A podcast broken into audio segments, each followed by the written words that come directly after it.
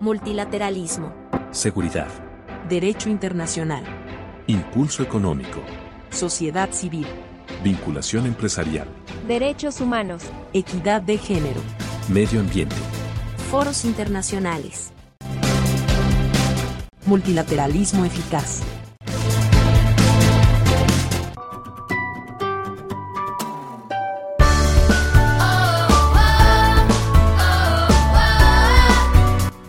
Hola, bienvenidos a todas y todos a este nuevo episodio de Multilateralismo Eficaz. Quiero decirles que estoy, estamos muy emocionados, Alexis y yo ya saben que conducimos este podcast porque tenemos a unos invitados muy especiales. El episodio pasado tuvimos la oportunidad de escuchar a las instituciones involucradas en el tema de la convocatoria eh, Operación COP, que justamente llama a las juventudes a participar en temas de combate al cambio climático, entre otras cosas, eh, para participar en foros internacionales de carácter multilateral, como eh, pues justamente de eso trata nuestro podcast. Eh, bienvenidos a todos y a todas. primero que nada quiero o me gustaría que se presentaran de manera muy breve y de qué, digamos, generación de este programa de Operación COP son. Así que adelante. Valeria, empecemos contigo. Hola a todos, eh, yo soy Valeria Horton, eh, vivo en la Ciudad de México y soy parte del programa de Operación 2023, de pérdidas y daños. Ahora vamos con mi compañero Emiliano. Hola, ¿cómo están eh, todas y todos? un saludo, Itzel y Alexis. Em, yo soy Emiliano Reyes, yo estoy de la generación Operación COP 2022, llevando los, los tracks de adaptación. Y pues sí, muchas gracias. Y Antonio. Hola a todos y a todas, eh, mi nombre es Antonio Díaz, soy de Aguascalientes y me tocó llevar los temas de artículo 6. Entonces estoy muy emocionado de estar el día de hoy con ustedes. Eh, les doy la palabra a Beatriz Hola, mi nombre es Beatriz Charis, yo soy originaria de la Ventosa, Juchitán, Oaxaca, indígena zapoteca, y estuve llevando el track de negociación de Acción para el Empoderamiento Climático de Operación COP, eh, edición 2022. Fernanda, si quieres seguir tú. Mm, gracias, Itzel. Eh, hola, soy Fernanda, eh, soy de la Ciudad de México y soy de la generación de Operación COP 2022 21, ya hace unos añitos, encargada del tema Tación. Así que estamos aquí con el tocayo Emiliano también en estos mismos temas. Gracias. Eh, les doy la palabra a Silvia. Gracias, Fer. Yo soy Silvia de Monterrey, Nuevo León, y también fui de la generación de Operación COP 2021. Y yo llevé los tracks de balance global y segundo examen periódico. Y un gusto estar aquí con todos. Y bueno, les doy la palabra a Auro. Em, hola a todos, Padiuche. Eh, soy Aurora Uribe.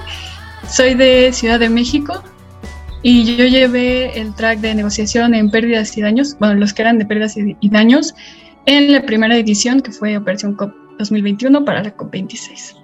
Pues muy bien, bienvenidos. Qué gusto escucharles y los temas eh, que llevaron cada uno. Por ahí escuchamos que las instituciones que nos, nos, contaban de las anécdotas que tuvieron con ustedes desde el inicio, que los procesos de, de, solicitar la, ser parte de, Operación COP, eh, para ellos era resultaba un poco difícil la selección de los perfiles porque así como ustedes todos, había muchísimos más jóvenes que tenían currículums increíbles y que la verdad les costaba mucho trabajo. Cuéntenme ahora ustedes cómo es que empezó, cómo es que les nació esta idea de participar en Operación COP, cómo es que se enteraron, cómo les fue en su proceso. Eh, a ver, empezamos ahora por Silvia. Claro, Itzel. Eh, bueno, yo me enteré de la convocatoria justo a través de las redes sociales de, de la Secretaría y de de Climate Reality. Y digo, fue un programa que como era su primera edición, pues empezó a sonar mucho y entre varios grupos activistas con los que yo ya colaboraba, pues empezó a justo a platicar de la convocatoria y al comienzo sí estaba un poco nerviosa, la verdad no sabía eh, si aplicar o no, pero eh, varios de mis amigos, amigas, pues me animaron y vi que eran temas que me apasionaban muchísimo y que ya llevaba trabajando pues desde sociedad civil ya varios años, eh, o sea, a lo mejor y no tan directamente el aspecto diplomático, pero sí pues el activismo eh, climático, ¿no? Eh, entonces, eh, para mí pues era una oportunidad eh, increíble que no quería dejar pasar, entonces ya junté todos mis documentos y, y decidí aplicar y, y, pues sí fue también, como era la primera edición, pues sí había muchas como dudas, ¿no? De cómo iba a funcionar el programa, qué esperar, pero creo que también eh, sí eh, terminaron pues esclareciendo muchas de esas dudas a lo largo del proceso y siempre fueron como muy... Eh, pues todo el equipo nos apoyó muchísimo, ¿no? A entender de qué iba y, y cuál iba a ser nuestro rol y creo que también el poder entender que íbamos a ir a negociar, ¿no? Que íbamos a tener este rol activo en ese espacio, pues para mí fue muy, muy importante y fue realmente lo que determinó a que, a que aplicara, ¿no? A este, este tipo de espacios que sabemos que no son comunes, ¿no? Eh, no se suelen ver a jóvenes en la COP en estos roles de negociación, entonces dije, no, ¿cómo puedo dejar pasar esta oportunidad después de tantos años de justo luchar por abrir más espacios de juventudes en espacios de toma de decisiones y, y negociaciones? Sí, claro, es muy, muy importante esto que dices de las, no se ve justo a las juventudes en, las, en estos procesos como tan grandes, tan importantes que son solo de adultos, por así decirlo, ¿no? Eh, Antonio, cuéntanos tu experiencia. Muy parecida a la de Silvia. Eh, yo me enteré a unos días de que cerrara la convocatoria en las redes sociales eh, del instituto. Y estaba muy nervioso, dije, ok, me atrevo, no me atrevo. Eh, y dije, no tengo nada que perder, ¿no? Al final el peor escenario era que me dijera que no, pero pues al menos ganaba la experiencia de poder aplicar a un programa así. Eh, aparte que leí los requerimientos y era mi última oportunidad de aplicar porque es máximo un año después de que te graduabas y yo estaba en, el límite, entonces dije, ok, es ahora o nunca. Entonces apliqué, eh, subí todos mis documentos, me acuerdo perfectamente porque era un domingo a mediodía y yo estaba así tembloroso posteriormente cuando salen los resultados y veo mi folio, no lo podía creer, dije, ¿es en serio? Dije, ok, entonces ya se vuelve real.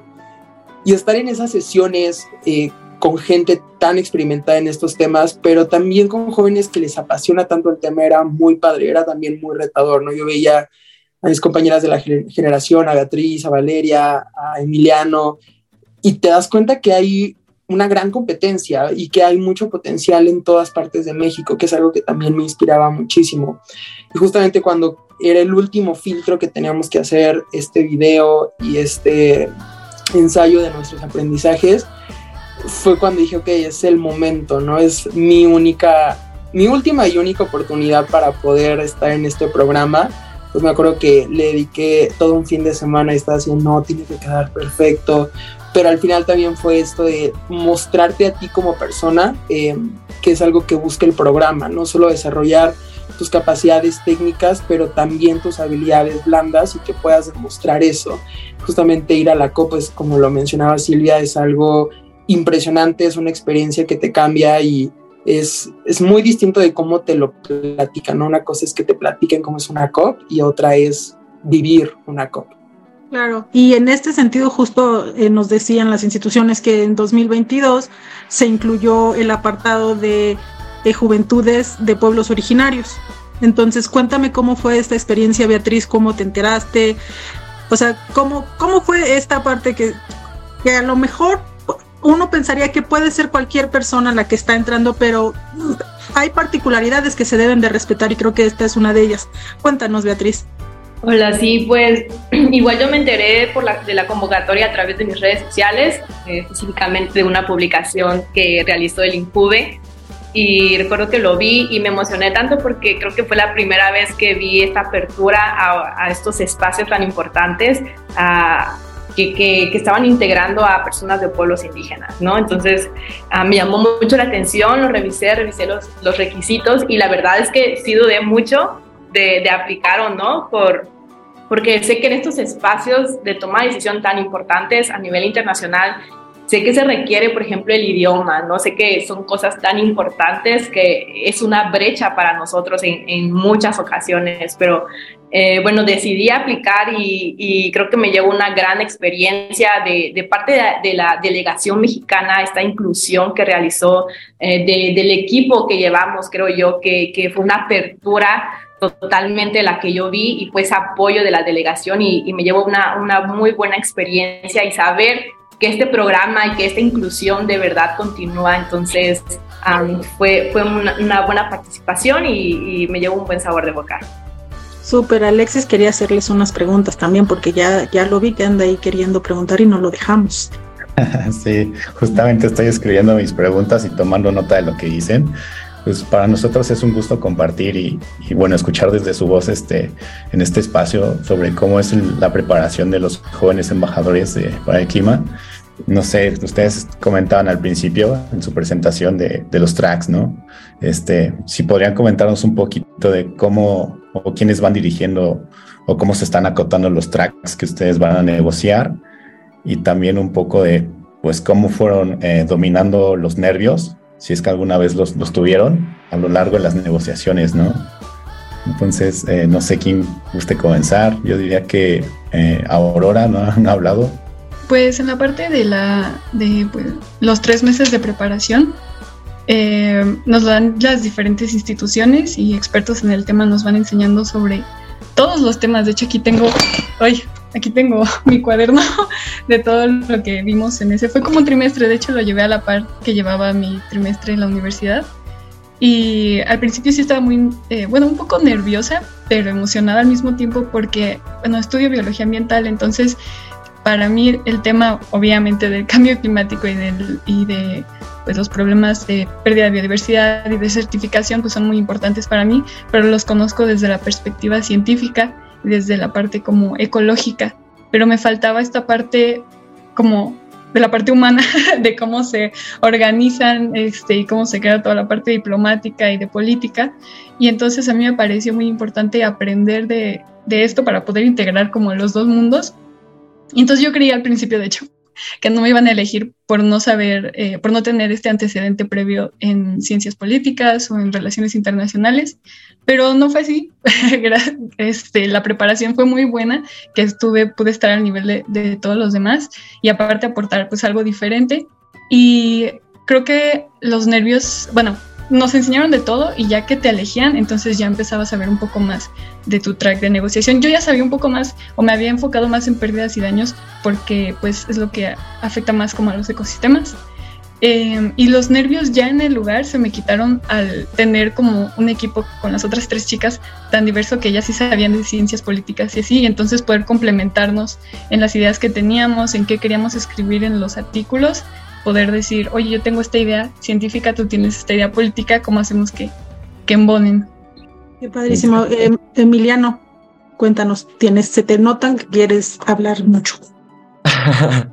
no, es una súper buena pregunta, Alexis, porque justamente Operación COP es un proyecto eh, pionero, eh, súper innovador a nivel internacional porque no solamente se trata de la participación de juventudes en las negociaciones internacionales, también es un programa de empoderamiento por la acción climática. Es decir, eh, seleccionan a 35 personas eh, jóvenes para fortalecer sus capacidades en todos los temas de cambio climático, obviamente eh, una pincelada, ¿no? Porque el cambio, el cambio climático es un tema enorme, y justamente la gente que está haciendo las políticas públicas, los tomadores de decisión, los las tomadores de decisión de México, nos dan estas eh, capacitaciones, ¿no? Entonces eso se me hace para empezar súper interesante porque vas conociendo de, primera vista, ¿no? De quien hace la política pública, de quienes están desarrollando eh, el cambio, los temas de acción climática en México, qué se está haciendo, qué se puede hacer y cómo hacerlo, ¿no? Desde nosotros, las juventudes. Y en esa segunda parte es cuando eh, ya se selecciona a las cuatro personas que van a la COP. Y aquí, en nuestro caso, los que fuimos a Egipto, eh, tuvimos, digamos, se seleccionó a las cuatro personas y tuvimos un mes de preparación directamente con la Dirección General de Temas Globales y específicamente con Camila, quien es la directora general, eh, y su equipo. Y, y, fueron como capacitaciones muy, muy personalizadas, muy eh, cercanos. Y esto pues es súper bueno porque te das cuenta que la Cancillería está muy comprometida con las juventudes de estar participando, de capacitarnos, de darnos las herramientas y justo como decía Auro, ¿no? O sea, estar ahí para nosotros y aprender, ¿no? A este proceso tan complejo, porque las negociaciones internacionales, pues sí, es un tema que llevan literal 27 COPs, ¿no? Entonces, eh, poder demostrarle a los negociadores, a los, a las, los diplomáticos que están ahí, que las juventudes podemos, debemos y tenemos las capacidades para estar en un espacio de toma de decisión, eh, es clave, ¿no? Entonces poner nuestro, nuestro granito, poner nuestro input, nuestro insumo dentro de las negociaciones eh, y que te vean, ¿no? Los, los, la gente que lleva ahí miles de años, dicen como, ah, pues las juventudes sí pueden estar aquí, ¿no? Y deben de estar aquí. ¿Alguna más, chicas, que nos quiera compartir su experiencia?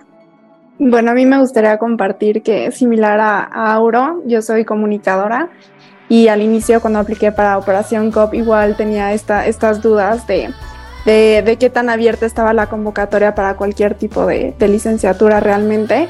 Sin embargo, creo que al final la comunicación juega un rol fundamental en, en la crisis climática en cualquier aspecto.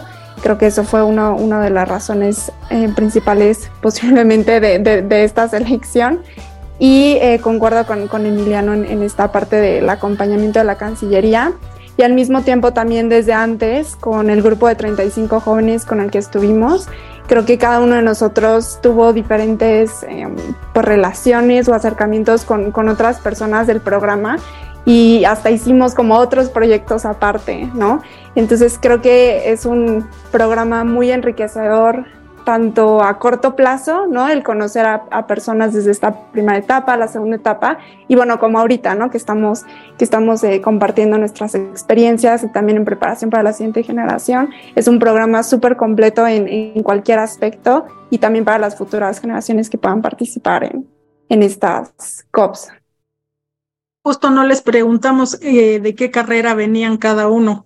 Pues empiezo, eh, yo soy ingeniero industrial y de sistemas, entonces me pareció muy mi experiencia fue muy parecida a la de Valeria. Yo pensaba que la convocatoria estaba muy acotada a personas que ah, habían estudiado relaciones internacionales o politólogos. Entonces entrar y también había otros ingenieros fue muy enriquecedor porque al final, como menciona Valeria, necesitamos a todos en la lucha contra el cambio climático y el poder involucrar a distintas carreras pues también da una perspectiva distinta dentro de las conversaciones. ¿Quién más es algo diferente? Bueno, todos somos diferentes, sí, claro, pero hablando en carreras. alguien viene de ciencias duras, por así decir, o ciencia política. Yo justo eh, estudié ciencias políticas en, en, la universidad con un enfoque en política ambiental internacional y para mí fue muy interesante porque justo sí había estudiado algunos de estos procesos, ¿no? De, la COP y de las diferentes convenciones, pero como ya comentaban antes, pues es muy diferente como estudiarlo en, teoría o tenerlo en algunas clases a vivirlo y creo que para mí fue muy interesante justo poder hacer ese contraste y darme cuenta de qué cosas sí había aprendido y que más o menos eh, pues sí, sí se vieron reflejadas de esa manera, pero mucho más importante cuáles realmente se estaban dando de manera diferente o cuáles otros como contextos eh, sociales, políticos, culturales eh, muchas veces no se reflejan en la teoría o en las aulas de, aquellos que a veces vemos un poquito más estos temas de relaciones internacionales. Creo que eso para mí fue como lo más interesante y creo que la, la verdad sí como me puso muy a prueba y retó muchas de las cosas que yo creía saber. Entonces, aunque técnicamente, como dice Antonio, pues sí era un perfil que a lo mejor sonaría como más apegado a, a lo que el, el, proyecto podría ser, realmente también al final, pues, pues sigue siendo una experiencia muy particular, eh, muy diferente, ¿no? Sobre todo ir como juventud. Entonces, pues también fue, fue muy padre para mí. Y, y digo, también en, nuestro grupo, pues éramos también un, perfiles variados, ¿no? Fer, Auro, Danillo. Y también justo convivir con personas de backgrounds diferentes hacía que pudiéramos luego notar cosas que la otra no o retroalimentarnos. Y creo que eso es como uno de los grandes beneficios de este programa, precisamente que no busca como un perfil específico o un background académico específico, sino al contrario, como eh, entiende que diferentes perspectivas pues se pueden, eh, como si se complementar, y más en estos foros donde se, ven tantos temas técnicos, sociales, ¿no? Donde aunque ya hayas trabajado estos temas antes, no terminas, ¿no? De cubrir todo el conocimiento que se comparte. Eh, Fernanda, ¿tú, tú, cuál, ¿tú qué carrera estás estudiaste o estás estudiando? Yo estudié igual ciencia política eh, y administración pública en la UNAM, pero quería comentar que eh, así como dice Silvia y como dicen las demás, em, es muy interesante ver que o sea, el programa está diseñado para que cualquier persona, independientemente de lo que haya estudiado, con el mero hecho de que esté interesado en derechos humanos y en su relación con cambio climático y pues cumpla con todos estos requisitos que pide la convocatoria, puede aplicar. No, no importa realmente que estudiaste porque al final es una capacitación que se da. Entonces, eh, aún así, yo estudié ciencia política, pero no estaba tan consciente a nivel técnico de todos los temas de cambio climático. Y así lo, y lo fuimos aprendiendo a lo largo de las capacitaciones con personal del INE, con personal de las embajadas que te dan como este enfoque eh, multisectorial, ¿no? Y ya entrando a las negociaciones, estando en Glasgow, nosotras, bueno, no sé si le pasó a las demás, pero en mi caso yo negociaba a la par de otras personas y les preguntaba qué habían estudiado porque yo estaba así como la más asombrada del mundo y me decían, ah, pues yo estudié, no sé, ingeniería medioambiental o estudié este, relaciones internacionales o estudié este, no sé, hubo una persona que me dijo como sistemas computacionales y después como que se metió a la maestría a, estudiar relaciones internacionales. Entonces como que creo que eh, independientemente del programa, cuando ya estás en las negociaciones y cuando estás en el mundo como de las COPs o de las negociaciones internacionales, te das cuenta que la gente ha llegado ahí por varios caminos y ninguna, o sea, y ninguna es la respuesta correcta, sino que es, es un mundo de personas, es un mundo de, de, son culturas distintas y son personas que tienen realidades muy diferentes a las tuyas, entonces no hay como una respuesta buena o hay una respuesta mala de cuál debería de ser el, el patrón o el, el camino que tú tengas que seguir, lo cual creo que lo hace súper eh, rico eh, en, el sentido de que aprendes muchísimo de muchas otras personas que vienen de distintos lugares, ¿no? Eh, y es algo muy bueno porque este misma, esta misma convocatoria que se ha lanzado desde su primera edición, pero desde su primera edición, perdón, hasta la última, hasta la que va a venir, está, sigue siendo abierta, porque así como te los encuentras en las COPs, así es este mismo programa, abierta como para que todas y todos puedan aplicar. Qué bueno que lo mencionan porque justamente hay algunas, em, digamos, dudas que, justamente como ustedes las han tenido, también están teniendo algunos jóvenes, yo creo que ahorita y sobre todo que está eh, por lanzarse, bueno, más bien ya se lanzó la, convocatoria de este 2023. Ah, eh, Alexis tiene una pregunta más. Bueno, ciertamente eh, las expectativas para la convocatoria es que sigan interesando a los jóvenes este, esta convocatoria de la COP.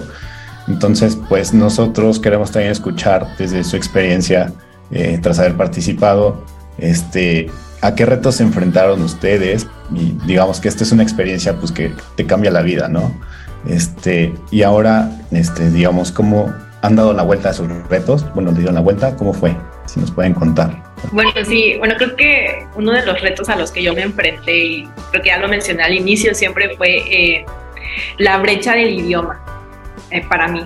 Siempre fue un reto que tuve, pero creo que uh, tuve un equipo excelente, tuve dos personas al lado de mí que siempre me estuvieron apoyando demasiado eh, y que súper apasionadas por el tema de acción para el empoderamiento climático, que siempre me estuvieron ahí retroalimentando y apoyando y más que nada um, dando esa apertura para que de verdad una persona indígena pudiera estar participando en las negociaciones. Entonces, y otro de, otro de los retos creo que sería la experiencia de las personas que estuvieron ahí. Creo que verme a mí y luego ver a las otras personas, creo que era la persona más joven dentro de las negociaciones y al mismo tiempo decía, wow, ¿qué estoy haciendo aquí? Pero al mismo tiempo también eh, eso era algo que me empoderaba y que me decía, que, yo podía seguir adelante, ¿no? que podía estar aprendiendo, pero al mismo tiempo me daba cuenta de cuán importancia tenía mi voz en ese lugar. Entonces fueron algunos de los retos que yo me enfrenté y que siempre fue bueno igual compartirlo con mis compañeros porque siempre nos retroalimentábamos y nos dábamos el ánimo de estar ahí. Entonces eso fue algo, algo impresionante. Súper. Valeria, en tu caso, ¿cuál fue el gran reto? Pues creo que hubieron muchos retos durante todo este proceso, pero uno que, que recuerdo con, con, precisión fue ya en las negociaciones, pues uno se prepara, ¿no? Y dice, ya aprendí todo, ya estuve en las capacitaciones, ¿no? Pero no todo, pero ya, ya aprendí bastante. Y cuando llegas y te, y te das cuenta, por ejemplo, que propones una idea, eh, en mi caso en particular fue eh, por ejemplo, incluir derechos humanos en, en, la red de Santiago, ¿no? Uno pensaría que iba a tener una respuesta muy eh, favorecedora por, por todas las partes y pues no fue así. Entonces, el darte cuenta de, de esa realidad eh, y el tener que, que, estar pensando en el momento, porque obviamente son, son minutos o segundos que uno tiene para, para reaccionar en, en las negociaciones, y pues eh, no regarla, por así decirlo, ¿no? Y, y seguir, y seguir en, en, en, la negociación y seguir buscando aliados dentro de los países, qué país te puede apoyar, qué país no te, no te va a apoyar, ¿no? También eh, apoyarse de sociedad civil u otras organizaciones eh, que están detrás de la misma delegación mexicana, pues uno tiene eh, momentos muy cortos, segundos, minutos, que, que pueden dar un giro abismal en la negociación.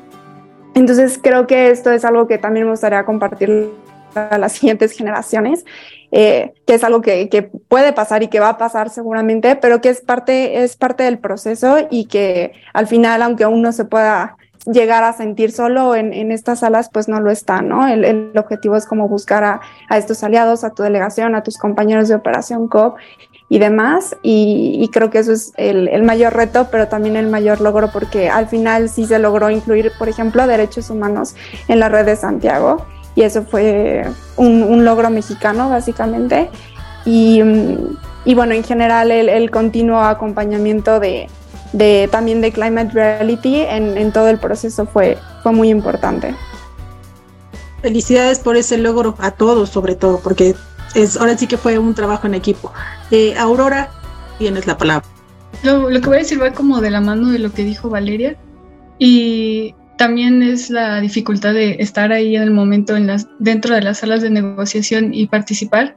Es el realmente creerte que tienes el mismo valor y peso que todos los demás negociadores ahí y que no te vean como, o sea, no importa cómo te vean, que tú no te sientas que eres menos por tu edad, porque al final de cuentas tienes que asumir el papel de que no importa lo que ellos crean, estás representando a México, entonces tienes que aprender a, a quitarte ese miedo o de que te van a ver como menos o no te van a poner eh, igual de importancia porque eres México, en ese momento eres México, no dices yo Aurora, dices México dice esto, entonces eh, esos lugares, aunque, o sea, ya estás ahí, pero realmente participar en las, en las negociaciones, o sea, de verdad, aun cuando estés en ese salón, no te la van a dar, tú la tienes que pedir. O sea, nadie te va a decir, ay, como que México no ha hablado, ¿qué opinas? No, tú tienes que quitarte ese miedo y, y decir las cosas y no es necesario decir eh, participaciones perfectas, así de, ah, pues yo opino, México opina que esto, porque en la decisión 3.14, en el párrafo 5 dijo, es, o sea, sí es necesario conocerlas, pero no tiene que ser perfectas, porque muchísimos negociadores ya experimentados hacían cosas como, pues yo tengo la idea de que salga algo así, no sé si alguien puede hacer como una propuesta que suene así, y alguien más lo apoyaba, ¿no? Entonces, eh, lo que yo me di cuenta es que el peor error es quedarte callado no decir algo porque te dio miedo participar. Menos cuando te costó tanto trabajo estar en esa oportunidad única, no decir las cosas es lo peor que puedes hacer. Qué bueno que hablas de eso de quitarse el miedo, porque creo que sí es muy, muy importante que algo que ustedes hicieron y que lograron estando allá. Y Antonio, dinos, cuéntanos. A me encantó el punto que dice Aurora y nada más quiero contar una pequeña experiencia justo cuando estábamos en las negociaciones entre estos espacios que tienes de, de descanso entre, entre, las conversaciones. Me acuerdo que estaban eh, algunos de los negociadores de artículo 6. Me llamó mucho la conversación porque justamente decían, yo cuando empecé el, el, primer año a llevar este tema, yo no tenía idea, o sea, de verdad yo no sabía qué estaba haciendo. Entonces, el hecho de que también estas personas que ya llevan más tiempo, más experiencia, yo los veía y decía, wow, ¿cómo pueden hacer estas intervenciones perfectas? Que expresaran eso me hizo sentir como, ok, lo estamos haciendo bien, y tú como juventudes tienes que agarrar el, la experiencia de Inex Marnat, o sea, la experiencia acumulada como de 50 años este, de estos temas en ti es complicado, o sea, también es para las personas que vayan a aplicar el hecho de también decir yo puedo, es un reto, lo voy a afrontar, pero que no sientan, como dice Aurora, que tu participación tiene que ser perfecta porque, spoiler, no lo va a ser, pero está bien, o sea, porque dentro de la acción climática no necesitamos que la gente sea perfecta, necesitamos que actúen, entonces también va por ese lado. Claro. Silvia, tu perspectiva. Claro, sí, creo que ya tocaron muchos puntos que, que yo también hubiese tocado en cuanto a los retos que, que yo afronté también estando allá. creo que así más general, pues también eh, algo que aprendí mucho de esa experiencia en particular es también cómo lidiar con la frustración y con sentimientos a veces muy fuertes, como de incluso de enojo, sensaciones de injusticia, ¿no? A veces se presentan situaciones, como comentaba Vale, ¿no? De, de que tú esperas y anhelas que algo suceda y entiendes por qué debe suceder de cierta forma y a veces no se da, no se da inmediatamente, no se da de la manera completa en que tú quisieras y a veces pues tienes que, justo, tienes que poder comprometerte, lograr a lo mejor alguna especie de meta intermedia, seguir empujando y eso también es muy cansado y puede a veces ser muy frustrante y es bien importante que te recuerdes, ¿no? Que, que siguen siendo pasos importantes y que lo importante es que no quites el dedo del renglón y que tengas bien ubicado por qué a lo mejor algo nos está dando y que te puedas como apoyar en las demás personas, que a, a nosotras nos tocó también al ser la primera generación, pues íbamos no justo construyendo como esta estructura, cómo nos íbamos a comunicar, cómo podíamos apoyarnos,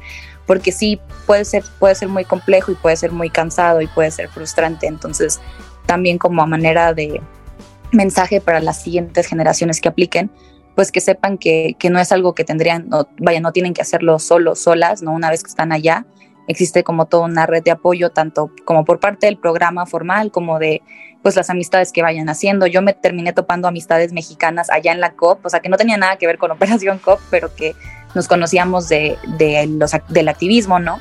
Y también para mí fue muy importante poder en momentos como ir con ellos, con ellas, eh, también platicar y, ver cómo se sentían ellos, por ejemplo, asistiendo como sociedad civil, que es un rol muy diferente eh, al, que estamos cumpliendo nosotras. Entonces, creo que poder ir armando una red de apoyo eh, también es muy importante para que esos momentos frustrantes pues no te tumben, no te frenen y al contrario, que, que ubiques, como que seas muy preciso en qué está fallando y que vayas, ¿no? Con todo. Y como dice Auro, no te desanimes ni, ni te sientas así como que, ay, quizás no te toca a ti, quizás no estás preparado porque sí pasa mucho. A nosotras de repente no nos dejaban pasar a salas de negociación porque, o no que no nos dejaban pasar, pero nos frenaban así como de, ah, es que aquí vienen los negociadores, no está abierto como a, al público o a sociedad civil, ¿no? Y ya iban con esta, o sea, los mismos como el personal, ¿no? De ahí, entonces era muy como curioso a veces eso, ¿no? De, de los espacios, pero sí, tienes que tomarlos y tienes que saber manejar la, la frustración y creo que, creo que ya cuando logras eso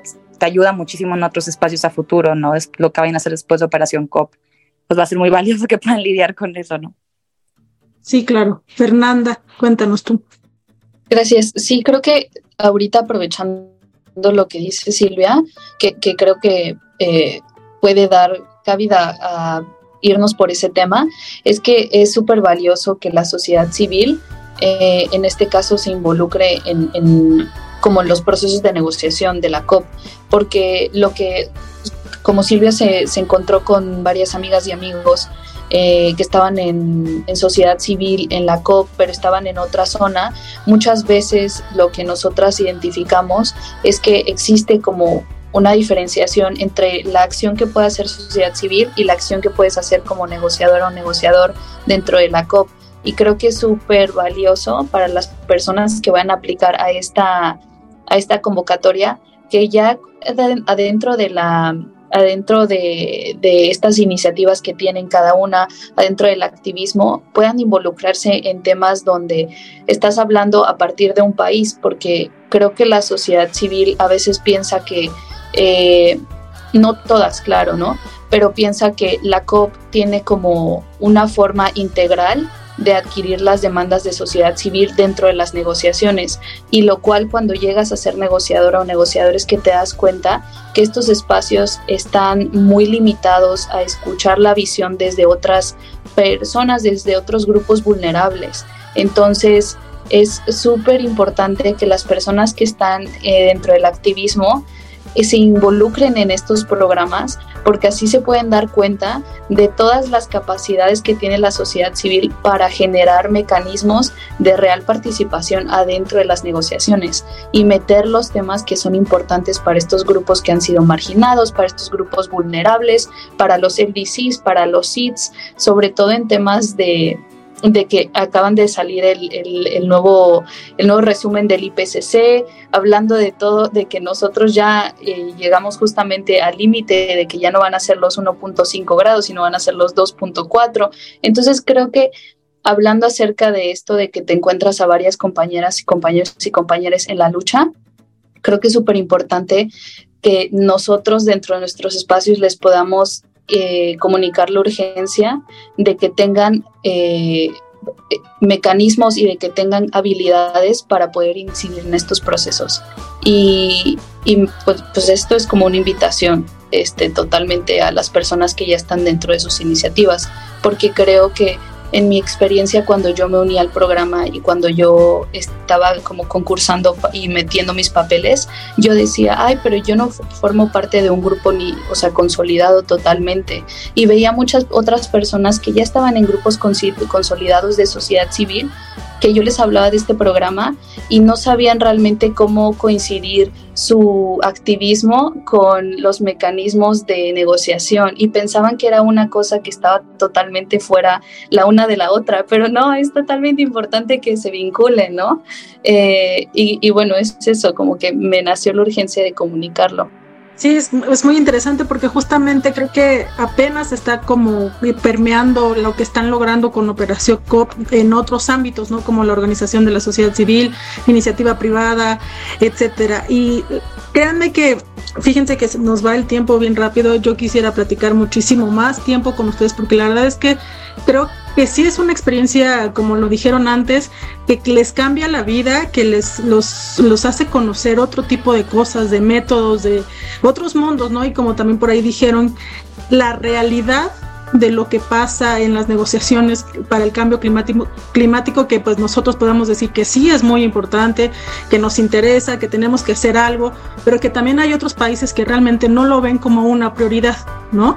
Entonces, solo quisiera ya para, para ir cerrando este podcast, eh, quisiera que me contaran su anécdota más chistosa que vivieron, ya sea en capacitaciones, en el viaje, en alguna negociación o lo que sea, pero que les haya, que, que haya sido chistoso, que les haya digamos, sacado una sonrisa en esos momentos, más allá de los nervios o de, de, la seriedad del asunto del cambio climático. Empezamos por Emiliano, que no ha hablado ahora sí, después de que ya pasaron todas y todos. A mí me gustaría sugerir qué pasa Antonio, porque él tiene, él cuenta muy bien esa anécdota que vivimos juntos y sí, creo que lo cuenta muy bien. no sé, Tony, si quieres contarlo.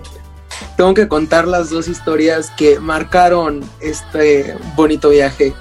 El primero fue la razón por la que ya tengo problemas de confianza con la gente que pide comida eh, un día después de las negociaciones estábamos súper cansados, entonces fuimos al centro de Sharm en Egipto para comer algo. Buscamos por todos lugares, tratábamos de leer los menús, pero no identificábamos o no entendíamos los platillos. Entonces ya al final nos decidimos por un lugar. Alguien, no me acuerdo quién, dijo, ay, se parece a la casa de Toño, versión eh, de Egipto.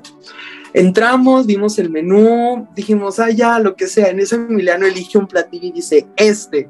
Y todos, sí, sí, sí, sí y vale la voz de la razón del equipo dice, oye, ¿están seguros? O sea, ¿de verdad vamos a pedir esto? Y nosotros, sí, ya, ¿qué tiene? No, no habíamos leído como la primera cosa que no se veía tan mal, decía arroz. Entonces, no, no pasa nada. Pasa como media hora, estábamos muriéndonos de hambre, en esto llevan una bandeja, la abren y eran unas palomas rellenas. Y nosotros así, alto impacto, o sea, no lo podíamos creer, las vimos, porque aparte todavía tenían las papitas. Ay, no, no, no, no, no, fue fue impresionante, o sea, fue la cosa más impresionante que he visto. Los cinco que estábamos en esa mesa, de verdad no lo podíamos creer, o sea, no podíamos ni comer y vale así como estaban seguros, ¿no?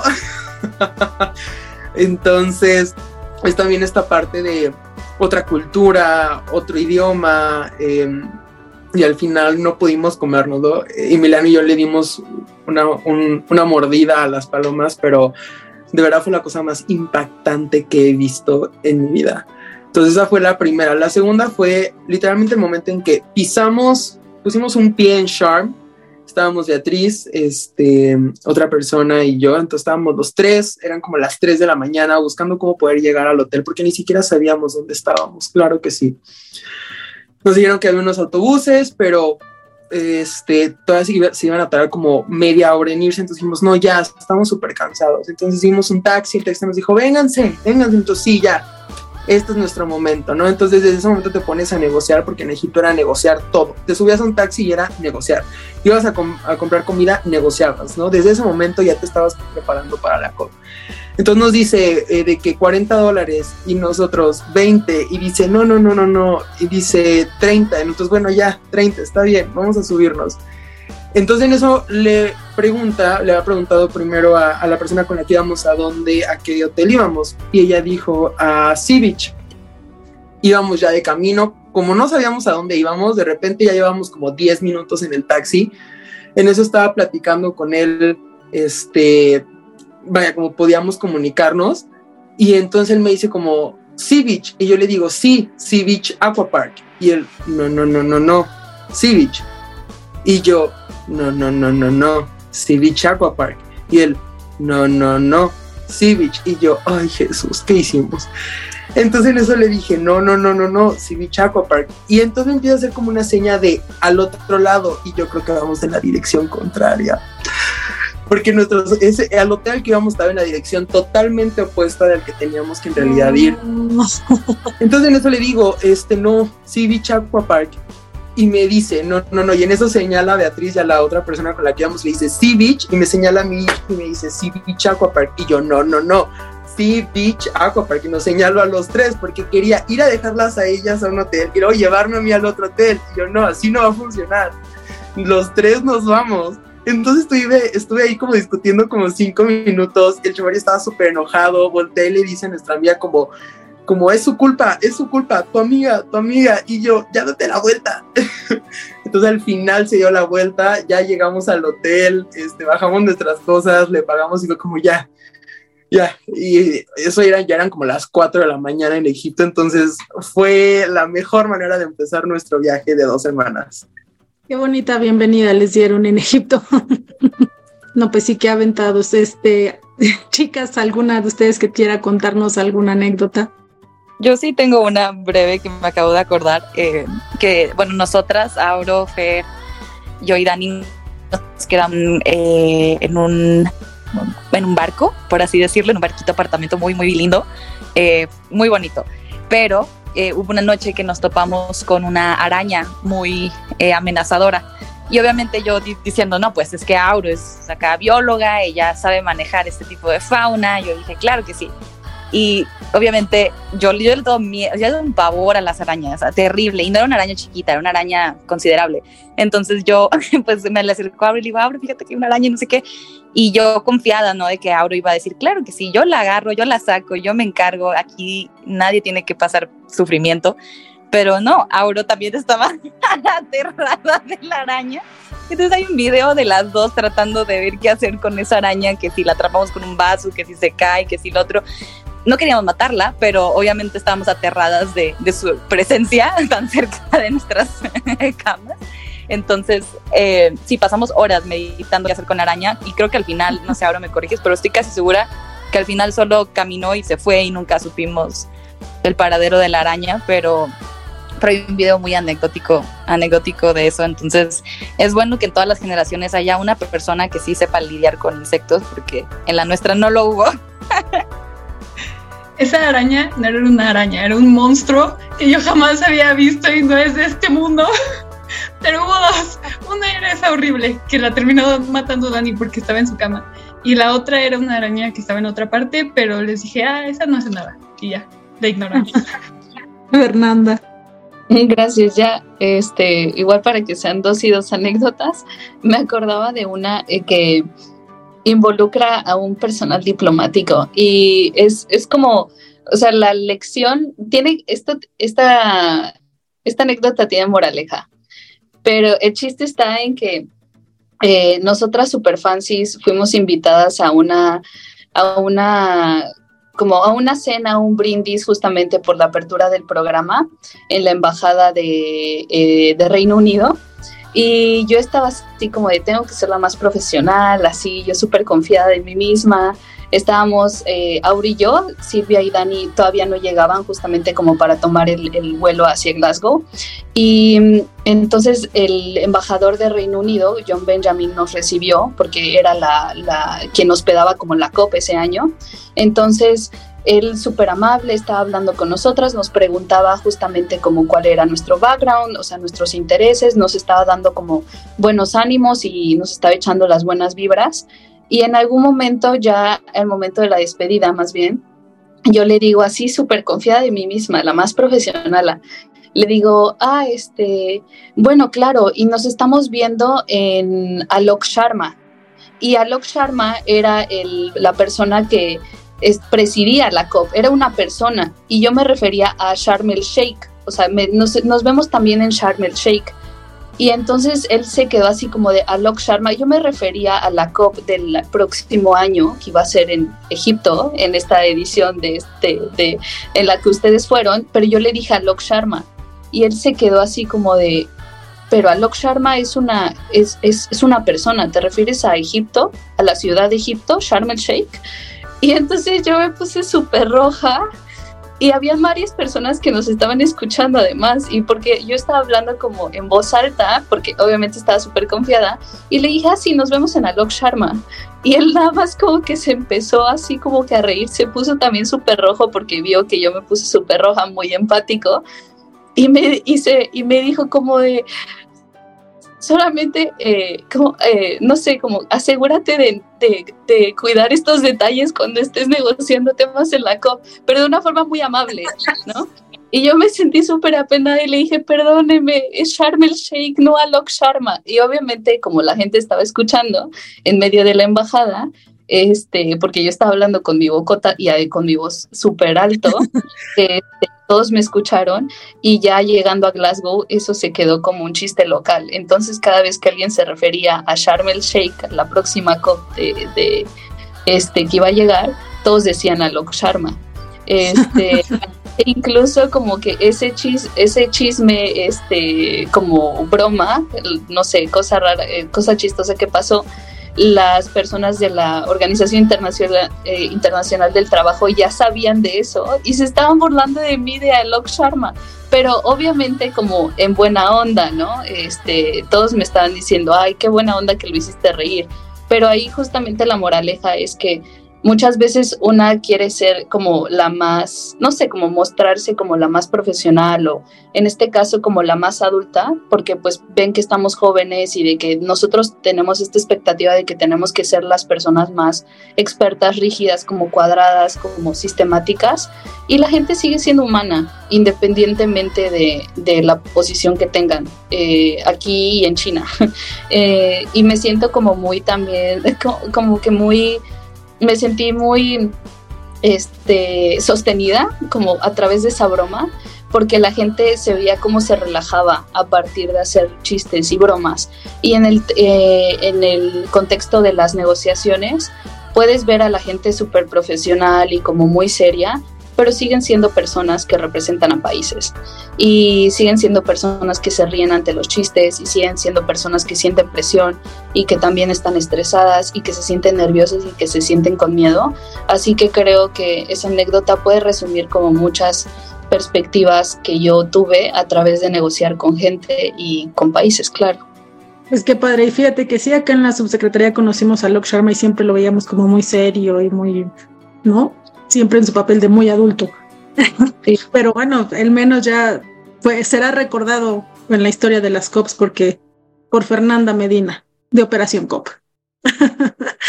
pues muchas gracias chicos, la verdad es que insisto que me gustaría platicar con ustedes muchísimo más tiempo. Es bien interesante todo lo que nos tienen que decir, sus experiencias, los retos a los que se enfrentaron, em, los logros que tuvieron también, porque eso habla también de que México tiene juventudes, tiene gente de mucho valor y que puede seguir eh, con acciones firmes hacia el combate contra el cambio climático que pues todos sabemos que es una prioridad o que debe ser una prioridad en, todos lados, ¿no?